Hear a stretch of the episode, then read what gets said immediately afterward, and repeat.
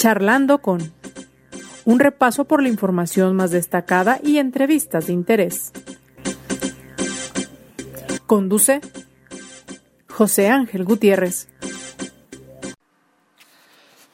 Un placer saludarle. Estamos ya charlando con. Le invito a que nos acompañe durante los próximos minutos y le invito también, si tiene a bien, a compartir nuestro segmento de hoy, dedicado en esta ocasión a hablar de jóvenes empresarios y de empresas jóvenes. Bueno, no se imagina la cantidad de jóvenes que cada vez se atreven más a emprender y seguramente lo que sí se imagina son las dificultades a las que de repente se enfrentan. Por ello hay inclusive un reconocimiento especial para ellos, para los jóvenes emprendedores. Se llama el premio Adolf Horn. Seguramente usted ya lo ha escuchado. Bueno, para platicar acerca del premio y de todo lo que enfrentan los jóvenes cuando se atreven a emprender un negocio, platicamos a continuación con Carlos Calderón Cosío, es vicepresidente del premio Adolf Horn. ¿Cómo estás, Carlos? Qué gusto saludar. Mucho gusto, muchas gracias José por invitarme el día de hoy. Eh, un gusto estar aquí, pues poder compartir, como lo dices, el premio Adolf Horn su, su decimosexta edición, organizado por el Consejo Coordinador de Jóvenes Empresarios de Jalisco. ¿Hay muchas empresas jóvenes o hay muchos empresarios jóvenes? Sí, estamos hablando de que justo acaba de salir la, la última, la última encuesta por parte de IE y se estima que es alrededor de un varía usualmente, pero un 13-15% que se puede observar de representación de empresas dirigidas por jóvenes. Y ya dentro de estas, pues podemos verlas en el estado que suelen ser las más participativas normalmente, porque lo que están buscando pues son oportunidades para poder seguir desarrollándose y creciendo esa empresa. Entonces hay una cantidad importante de, de empresas jóvenes. Sí, sí. Sí, perdón, Carlos. En ese tenor te, te, preguntaría, ¿es difícil emprender? ¿Es difícil emprender en cualquier ámbito o en cualquier etapa de la vida? Pero ¿qué diferencias existen cuando se trata de un joven? Ok, las, hay, hay varias barreras. La primera de ellas, pues sí, por ejemplo, es de edad. Estamos hablando de que normalmente donde se suelen presentar mayores resultados o mejores resultados cuando se va a emprender, eh, no siempre necesariamente es cuando se es joven. Puede ser más una etapa cuando ya se habla de los cuarenta y tantos años, que son personas eh, directivas que ya se dedican posteriormente a generar su empresa y que entonces ya hay cierta facilidad o estabilidad. Entonces cuando uno es joven, estamos hablando de que normalmente sigue adquiriendo conocimientos y el reto aquí se vuelve cómo estar a la par de personas las cuales ya están con una mejor estabilidad que lo que tiene esta persona de por medio en el desarrollo, ¿no? Hay barreras en cuanto a la cuestión intergeneracional para relacionarse y que confíen. Estamos hablando de que tenemos emprendedores o ya más bien empresarios jóvenes ganadores de ediciones anteriores que decían que cuando iniciaban tenían que decir de ah, sí, la empresa es de mi papá, para que como que le diera un poco más de formalidad al inicio por la pues ahora sí que la poca fe que se suele llegar a tener en ocasiones ante los jóvenes cuando van arrancando. No se considera que vaya a haber ese nivel de formalidad o la profesionalización, la calidad de los servicios o productos que están vendiendo no se considera a veces la misma por ese ese sesgo, ¿no? O esa visión que hay de, bueno, los jóvenes van iniciando, quizá no va a ser el mejor trabajo. Carlos, se me ocurre que inclusive tienen dificultades para acceder al financiamiento. Sí, ahí estamos hablando de uno muy claro que es como el tema de buró de crédito, ¿no? Y esas cuestiones, o sea, en donde cómo vas a tener una calificación si estás hablando de que a veces hay gente que funda de empresa desde los 18, 20 años cuando apenas entregaron su tarjeta, ¿no? Y entonces, cuando tú quieres pedir un crédito, pues debes de tener un respaldo de tu parte y va muy relacionado, aun cuando tengas una figura legal que te representa, va muy relacionado al accionista o socio mayoritario que si no tiene historial, pues cómo va a poder acceder a ese financiamiento. Y ahí se vuelve parte importante el que haya oportunidades como lo es el, el tema de inversionistas y demás. Bueno, puede ser otra opción a, a llegar a eso.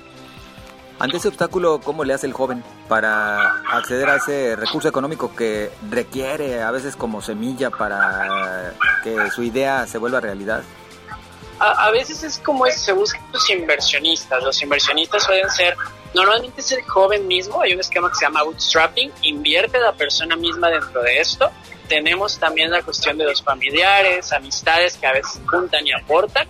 De hecho, dentro de los casos de las empresas este año, algo significativo fue que dentro de los 10 semifinalistas que estuvieron presentando, había dos casos en los cuales se preguntó cómo iniciaron la empresa, por ejemplo, y dos de ellos contestaron que fue gracias a un pequeño fondo que les entregó su, su papá, en ese caso, a la hora de estar presentando. En otra ocasión, eh, otra persona mencionó que fue a partir de los ahorros que generó dentro de la empresa que estuvo y, es, y a eso se le llama bootstrapping. O sea, el, con tu propio dinero es lo que estás invirtiendo. Esos son casos en los que tienes posibilidades en tu propio entorno de, acceder al dinero, pero de repente, por ejemplo, también hay chavos que tienen excelentes ideas, pero que tal vez en la familia o él mismo no tienen acceso al recurso. Ahí es cuando sí se encuentra un poquito más de dificultad, ¿no? Sí, ahí en esas ocasiones lo que nos ha tocado presenciar en algunos casos pues es que a veces es a partir de convocatorias, oportunidades que emiten a veces los mismos gobiernos o diferentes entidades, que es bueno aprovechar esas oportunidades o acercamientos, al igual que lo que ya tienen, por ejemplo, muchas alternativas que ya tienen los gobiernos, o sea, ya hay financiamientos de tasas ceros, inclusive para distintos niveles, para poder iniciar con la empresa. Y, y muchas veces ahí lo que corresponde como emprendedor cuando está iniciando es buscar el cómo sí poder lograr ese objetivo, aunque haya esas barreras de por medio. Porque si nos quedamos pensando en solamente si no voy a tener el recurso necesario, pues más bien aquí el reto y los que van a seguir ganando son aquellas personas que descifraron la forma de cómo sí lograr hacer eso. Y nos ha pasado en casos de personas que no necesariamente son, tienen papás emprendedores, que no necesariamente tuvieron el apoyo de sus familiares y que es a partir del esfuerzo propio que tuvieron, o sea, que fueron realizando, que llegaron a donde se encuentran actualmente, ¿no? Para generar proyectos para líneas 3, prestar en temas de iluminación para eh, desarrollos grandísimos, como puede ser para Hyatt, para estar eh, generando proyectos de recursos humanos, no iniciando en México, sino en el extranjero, como son los finalistas actuales, por ejemplo. Eh, oye, me ganaste un poco la, la, siguiente pregunta que te quería hacer porque tiene que ver justo con los apoyos gubernamentales. ¿Sí existen todavía apoyos para el joven emprendedor por parte de los gobiernos, ya sea municipal, en los estados, en la federación? Sí, sí siguen existiendo, yo diría más que nada a nivel estatal y local, o sea, algo muy reconocido que tenemos acá Red Zapopan, que, que viene de ya varios sexenios, que aun cuando hay sexenio o cambio, no solo municipal, ya sexenios, o sea, ya se está viendo que se mantiene, eso es un programa que ha sido referente como tal, y a nivel estado, a diferencia de lo que hacemos acá, ya está el Premio Jalisco de Emprendimiento, por ejemplo, ¿no? O sea, y además de esos fondos como por parte de SEDECO y demás, que incentivan el que podamos desde profesionalizar la empresa, digitalizar distintas cuestiones o acceder a estos financiamientos para mejorar y ayudarnos a crecer en las distintas etapas en que nos encontramos, como lo mencionaba anteriormente, desde a veces tasa cero, ¿no? O sea, que está padrísimo que dices, oye, pues qué, qué mejor, ¿no? Imagínate, 36 meses, tasa cero, aunque sea ya 50, 100, 150 mil pesos, padrísimo. Y por otro lado, tienes estos incentivos, que no necesariamente son económicos, pero de posicionamiento, como es el Premio Jalisco al Emprendimiento, que reconocen distintos rubros y que es diferente de lo que hacemos acá en el Premio del Forum, pero que está incentivando, a fin de cuentas, a esos empresarios y empresarias que están haciendo las cosas bien. En nuestro caso, hacia los jóvenes, hacia las y los jóvenes, pero que el Estado también busca eh, categorías en temas de mujer y demás. O sea, Jalisco la verdad es un impulsor bastante fuerte en esas dinámicas. Ya para entrar a platicar acerca del premio Adolf Horn, nada más te preguntaría, ¿en qué ramos, en qué giros principalmente se interesan en incursionar los jóvenes hoy en día? Normalmente uno que tenemos mucha representación por el Estado, o sea, es por lo activo que suelen ser sus cámaras y demás, nos toca percibir, por ejemplo, la industria de la construcción. Y la industria de la construcción con las diferentes áreas, o sea, desde la parte de bienes raíces, el desarrollo inmobiliario, la planeación urbana, las cuestiones de iluminación, la verdad es que suele ser un participante muy activo. Otra área que tenemos y que cada vez yo que participan muchísimo más es, por ejemplo, la, industria del mueble, ¿no? O sea, tenemos una industria muy fuerte en Jalisco dentro de este rubro, y suelen ser muy participativos y de desarrollo de las nuevas generaciones que están surgiendo de esas familias, porque esas nuevas generaciones a veces detectan oportunidades y a partir de eso se desarrollan. Oye Carlos, ahora sí entramos en materia con respecto al premio. Eh, nos comentan que esta ocasión se registraron alrededor de 100 jóvenes empresarios con sus proyectos, con sus empresas. Sí, estamos hablando de que estuvieron alrededor de unos 100, 130 y algo de personas aplicando el premio, o sea, entre el proceso y demás, y a partir de eso llegamos a determinar entre documentación adecuada, ver que se cumplieran criterios y demás, a las personas que se juraron para ser los 10 semifinalistas. ¿Qué se lleva el ganador del premio? El ganador del premio obtiene el reconocimiento como el empresario o la empresaria joven del año. Esto se lleva a cabo el miércoles 8 de noviembre en una cena de gala en el Hospicio Cabañas, en donde hay más de 600 invitados especiales, en donde se encuentran en su mayoría eh, empresarios de alto nivel del Estado, así como invitados fuera de y de distintas cámaras y entidades, al igual que participantes de gobierno, asociaciones y sociedad civil en general.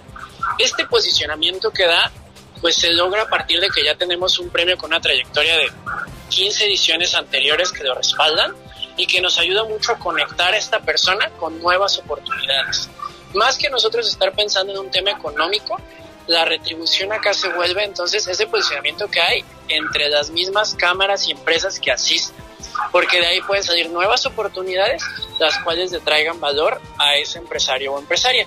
A veces ya el trabajo lo están haciendo bien, ya las ventas las tienen, ya están haciendo el desarrollo, ya hay la tecnología, la escalabilidad, la innovación.